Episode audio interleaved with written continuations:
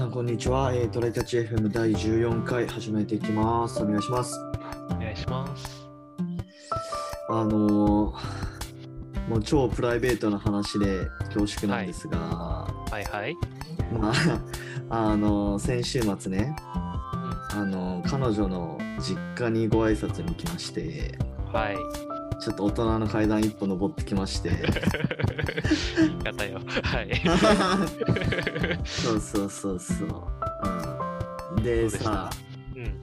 まあでも、あの結果としてはまあ普通に、あの、はい特に問題なくね、うんうん。ご挨拶をして、まあ今後こういう感じで進めていこうと思ってますみたいな帰ってきましたと。お客さん会議じゃん。え、何お客さん会議？このこんな感じで進めようと思ってますみたいな。ああまあまあ、でもまあそれに近いところあるよね。そうそう。クライアントのご意向もね。うんでさ、それでさ、はいまはあお父さんお母さんと彼女のお父さんお母さんと話してさやっぱ親子って似るんだなと思ってまあなんかあのーまあ、飛行機で行ったんですようん。彼女の地元までねはいはい。でまあ空港からバス乗ってまあその彼女の実家の近くまで行ってで降りてで家の方まで歩いていく途中にさ、なんか結構俺の彼女あのボケたがりなとこあるから なんかその あの歩いてる途中にさうん。うん。なんかこちらがあのかの有名な〇〇整形外科でございますとかこちらが かの有名ななんたらドラッグストアでございますとか言って絶対知らんやつや。いやいや知らん知らんって いうボケをねなんかかましてきたんですよ。はいはい。そうでまあそんなことをしながらあそんなことをしながら実家に行ってでもお父さんお母さんとも話してうんでまあ夜ご飯行きましょうってことで、ね、家を出たんですよ。まあ家の近所のねなんか料亭みたいなところに行って、はい。うん、まあそこまで徒歩で行けるんだけどで家出た瞬間にさそのお母さんがねあのこちらがあの有名な〇〇郵便局でございますみたいなことを言い始めて。いや同じボケと思ったけど突っ込みたかったけどいやまだ出会って出会ってなんか23時間くらいだし。まはだね、距離感はははははみたいな。愛想笑いしかできなかったわ。いやーでもいいっすね。あの、だからつまりももともとそれが家族内ギャグだったんだよね、きっと。そうなのかなあだからそのご家庭ごとのギャグって結構あったりするから、そういうご家庭内ギャグだったのを、宮地もそれをしてもらえるようになってるってことだからね。ああなるほどねまあまあそこのね家族になってってるじゃないですか。心開いてもらったっていうことは嬉しいですけどで なんかその後もさなんかそのご飯食べた後、はい。あの車車でちょっと移動してた時にもなんかいろいろねなんかそう同じボケをしててこちらがなんか何々商店でございますとか言ってなんかそれもねあの来る途中に俺の彼女が同じボケ同じなんかお店で同じボケをしてんのよ。でお母さんそれも私言ったからみたいな感じになって。あいや一般ネタにしても多用しすぎだよ。そうそうそうそう。ここまで似るかと思ってえそれってちなみにその家族内でのその鉄板ギャグに対する鉄板ツッコミってない、いや誰も突っ込んでなかったけどな。俺俺つそんな突っ込んでないけどそのお母さんに対しては。なるほどね。なんかそこはほんわか終わらせるギャグだよね。そうそうそう。そうだと思う。まあでもあのいい家族でね面白かったですよ非常に。よかったですね。名古屋はい。ではい。あそういう話です はいはい。えーっと今日の、えーメインテーマがですねはい。えーっとまあちょっと転職系の話ではい。はい。えーエンジニア転職で使うツールまあ別にエンジニアに限らなくてもいいかなと思うんだけどまあどういうツールを使うかっていうところを、まあ、ちょっと話できたらなと思ってはいで、。まあ、転職っていう意味ではコスタはまだねあの経験がないわけではないけど、まあ、まだ新卒の会社にいるっていうことでそうだね。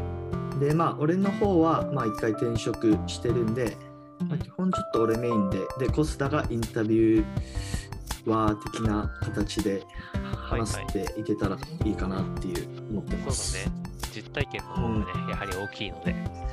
そうですね。うんでちなみに、その、どっからかな？まず、ツールの前に、多分どこにやるにしても、職務経歴書的なものって作ると思うんですよ。うんうんうん。その職務経歴書、履歴書みたいなもんって、なんか、どうやって作っえっと、どこでっていう意味もだし、何を考えて、うん何を大事にして作った？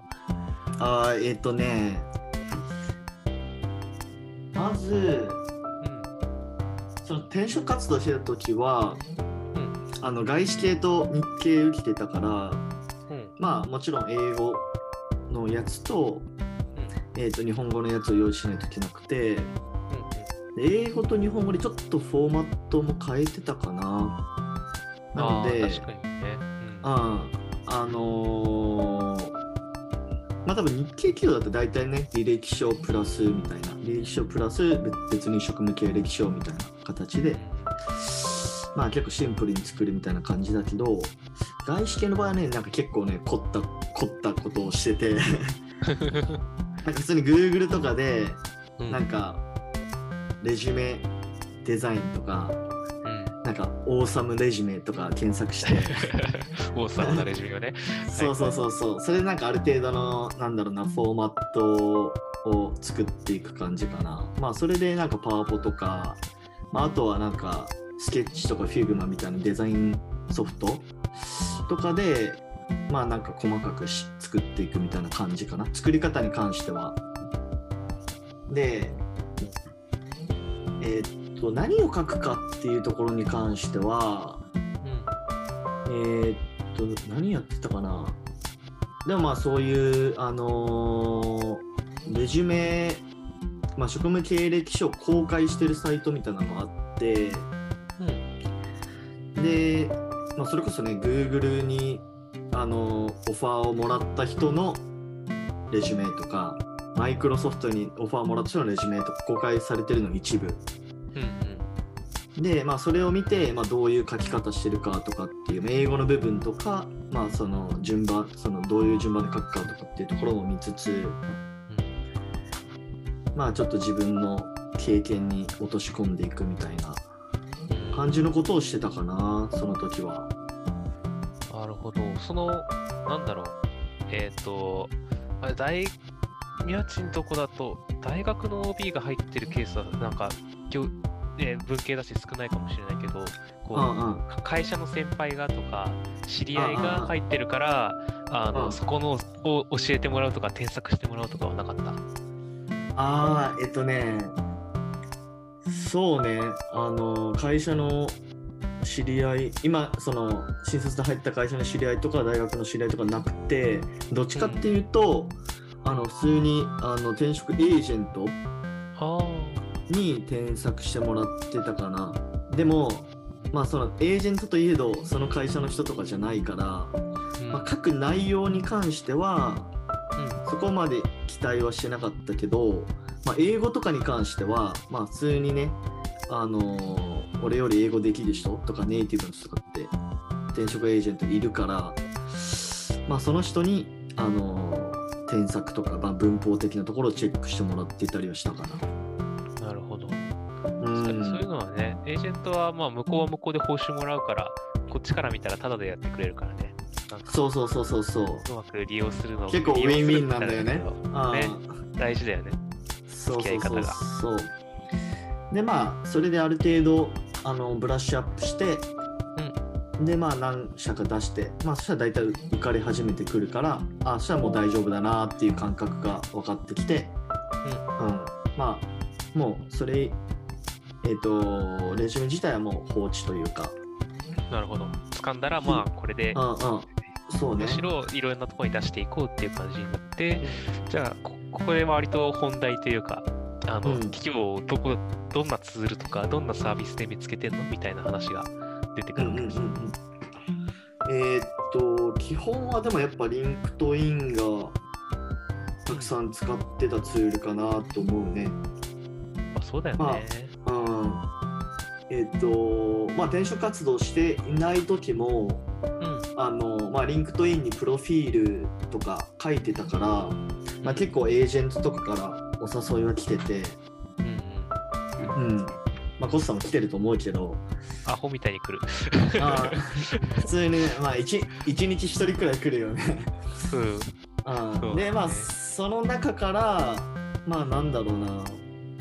うーん、まあ、実際になんか企業名とかを、あの、メッセージの中に入れて、あの、この、あの、ポジションどうですかみたいなことを言ってくれてるエージェントとか、うん。まあ、個人的に、ん？良さそうかもって思ったエージェントに、まあ、メッセージを送って、まあ、ちょっと転職活動を始めたから、このポジションまだ空いてたら紹介してくださいとか、っていうのを聞いて、まあ、かつそのポジションだけじゃなくて、まあ、他に持ってたらいい感じのやつ教えてみたいなことを聞いてたかな。で、そのエージェントに、まあ、2、3、2、3人、3、4人くらい声かけて、まあ、何個か企業を紹介してもらうみたいな。感じのとプラスまあ個人的に興味のあるえー企業にまあそのホームページからあの申し込むみたいな感じだね。なるほど。なんか、なんだっけ？結構日本のサイトとかもさ、ビんードと、あとなんだっけ？僕の、なんか、最初にいたプロジェクトの上司だった人が、うん、ななんかな、何かで日本のサイトで転職したって言ってたりしたんだけど、そういうとあそうことか、そうそうそう。あと、あれかな？転職ドラフトとか、ああいうのなんか、あー。転職ドラフトはねうーんまあちょっと名前は知ってたけど使ってなかったかなまあそもそもちょっとあの準備するのめんどくさいなって思ったのとまあ、あんまりそこに参加してる企業にそこまで興味持ってなかったっていう感じかな。日本のサイトっていう意味では、 Wantedly とかもちょっと見てたから、ベンチャー企業を探すとき、スタートアップとかを探すときには、 Wantedly を見てた。なるほど。うん。なんかえエンジニアは割と LinkedIn か Wantedly が多いイメージがあるもんね。そうそうそうそう。まあ、それで実際に選考来た企業もあったね。なるほど。ちなみにその選考の内容っていうかさ、うんなん、か、なんだろうな、よくあるのは、え英語の障壁と技術試験的な、技術試験的な障壁がああるわけじゃないですか。あ、はいはまあ英語はね、多分え、なんか過去回と？多分ね、未来会でもやるので、エンジニアの英英語のは年収にかかりますかみたいな話を多い。分、ああ、なるほどねそ。のうちやるので、今回はあの技術試験どうだったかをちょっと聞いてみたくて。ああ、なるほど、なるほど。そうね、技術試験も、まあ、実際にコード書くやつも何回かやったね。うん。うんうん。うんうん。で、まあ、それの準備のために、まあ、あの、2、3回くらい前の回でも言ったかもしれないけど、ハッカーズランクっていう、うん。うん。まあ、そういうプログラミング試験サイトに、まはいあ、なんか過去問が何個かあったから、まあ、それを数問やったくらいかな。あとは、なんだろう。だってあのー、なんだっけ、名前忘れちゃったわ。なんかその、ちょっと今本持ってきていいですか？その本の名前忘れちゃったから。ちょっと待ってよ。えー本があるんだ。うん。えーっとね、あ、これだわ。ちょっとね、画像を出したいんだけど、ちょっと、出せないんだけど、あの世界で、世界で戦うプログラミング力を鍛える本、コーディング、クラッキング・ザ・コーディング・インタビューっていうのが多分現代で、あうん。まあ、これがなんか、もうその、技術試験に、まあ、あ。うん。望むためのまあなんていうの定番書みたいな感じになって、まあ、アルゴリズムとかデータコードとかあとは、まあ、面接をどう乗り切るかとかうん。っていうのあって、まあ、これをちょっと読んだりだとかあとはマスタリング TCPIP とか うんあそこら辺の定番書だよねをさちょっとサクッとやっとくみたいな感じだねまあそこはそんなとあのーなんていうの？変なことはしてないもううん王道に乗っかった感じかな。そうだね。さっきの本も、日本語タイトル怪しすぎねえかと思ったけど、英語タイトルまともだったから、きっとまともそうなんだそうそうそう。多分これ今俺日本語読んだけど、この名前で多分全然知られてないと思う。うん。グラッキングコーディングインタビュー。でもかわいそうやん。なんでそんな放題つけたっていう。まあね。まあまあまあまあ。まあまあまあ、はい。クラッキング・ザ・コーディング・インタビューです。はい本。当の名前は。はい。まあそこら辺ですね。なるほどね。うんまあ、なんかおちゃんとなんか受かった人のやつとかをネットで調べたりしつつ頑張って自分に当てはめて作ってで、うんあの LinkedIn とかモンテッドインとか中心で探してもしくは直接応募して、でうん技術試験とかはちゃんと王道でやればなんかエンジニア転職結構うまくいくことも多いですよみたいな話かな。そうね。でもあとその面接内の、うんなんかそのコーコーディングを伴わない技術試験というか、ああはいはい。ケース、ケース、そうそうそうそうそうそう。もう結構やっぱ比率としては大きいから、はいはい。だから外資とかの方がそういうの多かったイメージだね。俺の中では。うん、なんかトラブルシューティングの、あのー面接とかね。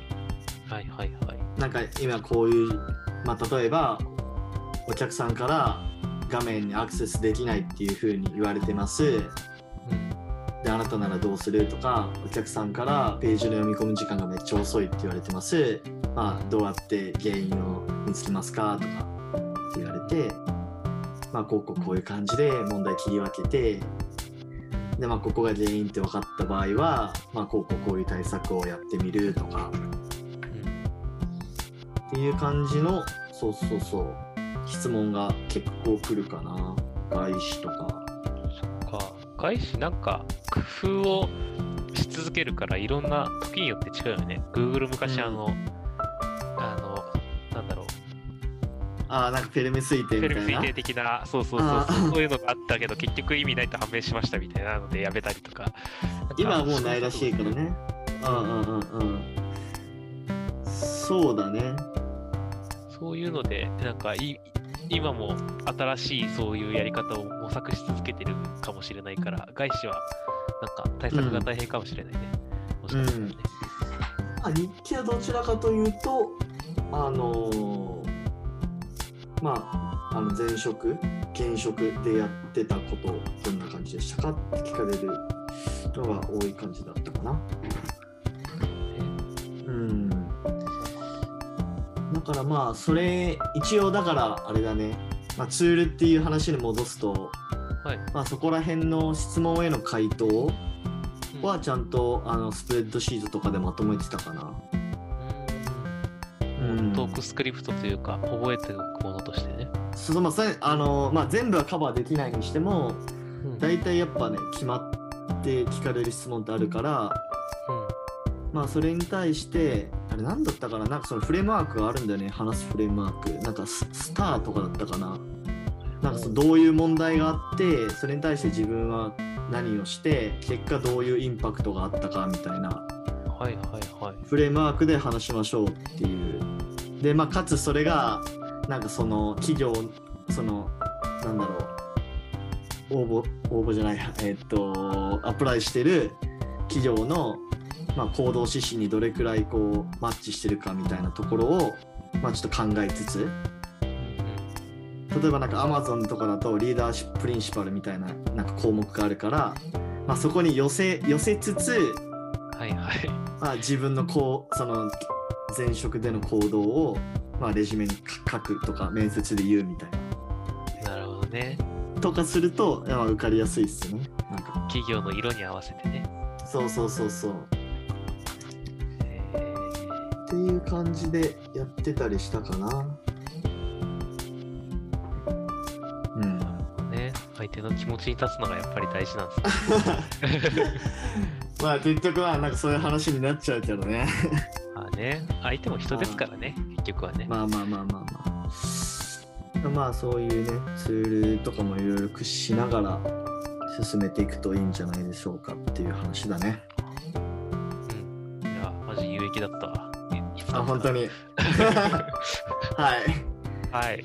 じゃあそんな感じで今日は終わりたいと思います。はい。はい、お疲れさんでしたお。疲れ様でした。またね。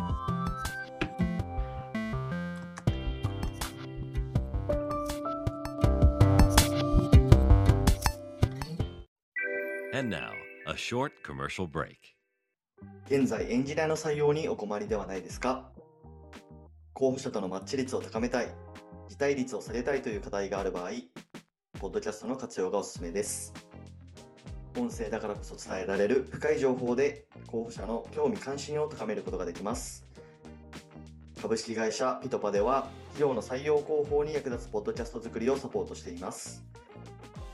気になる方はカタカナでピトパと検索し、X またはホームページのお問い合わせよりご連絡ください。